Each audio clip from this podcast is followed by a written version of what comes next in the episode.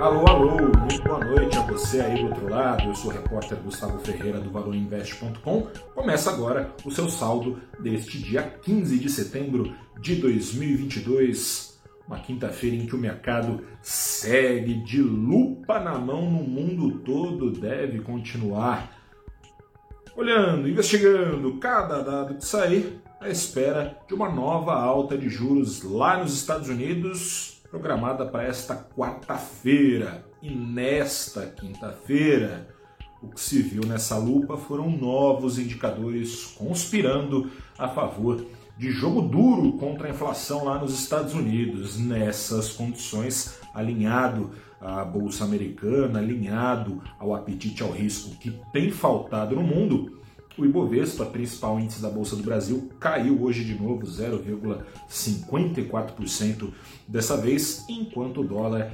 retomava o seu caminho de alta, uma alta de 1,18% aos R$ 5,24. Foram divulgados hoje números uh, do seguro-desemprego nos Estados Unidos. Toda quinta sai um número referente à semana anterior.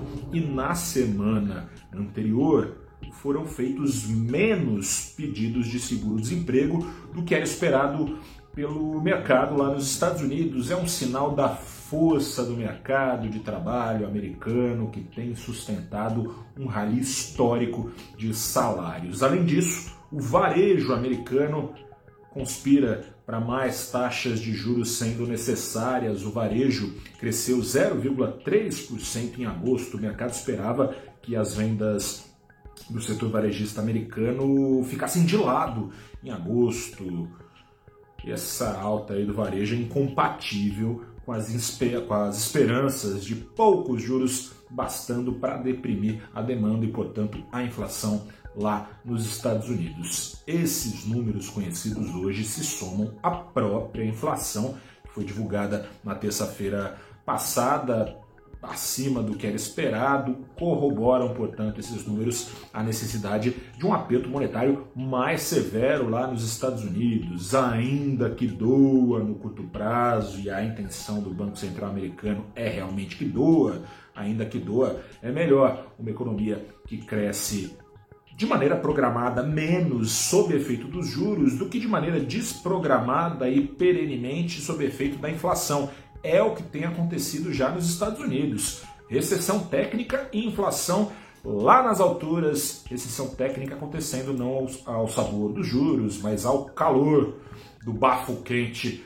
do dragão inflacionário. De quebra aqui no Brasil, dados também conspirando a favor de uma nova alta de juros, também na quarta-feira, super quarta, nova alta da Selic. Que dado foi esse? Foi o índice IBCBR. É um índice com o qual o Banco Central mede a temperatura da economia brasileira mês a mês. Em julho, o IBCBR subiu 1,17%, frustrou as expectativas do mercado e não frustrou pouco. O mercado superou né, as expectativas do mercado, o mercado esperava uma alta do IBCBR em julho na casa de 0,4% só. Esse número de mais de 1% reforça o quanto os estímulos fiscais, estímulos ao governo, ao consumo praticados pelo governo, na ânsia de vencer as eleições, esses estímulos sabotam, têm sabotado os esforços da política monetária. Afinal de contas, já tendo a Selic subido dos 2 aos quase 14% ao ano, nada de atividade econômica esfriar, a atividade econômica está bombando. Bombando também está a inflação de maneira estrutural. Deflação, deflação mensal sim, mas conquistada artificialmente, com cortes de impostos, uma deflação que fica bonita ali na propaganda eleitoral, mas que cedo ou tarde pode se mostrar inócua quando tributos, que devem ser também cedo ou tarde, retomados. Os demais preços da economia, não afetados pelas desonerações, não estão resfriando, ao contrário, dos nove grupos pesquisados pelo último dado do IPCA, sete deles apresentaram altas, não coincidentemente, sete grupos não afetados diretamente pelas desonerações, sete grupos, todos eles afetados pelos anabolizantes de crescimento praticados pelo governo. Eu sou o repórter Gustavo Ferreira, volto amanhã para falar para você o saldo da semana, porque você já sabe, sexta-feira não é saldo do dia, é saldo da semana.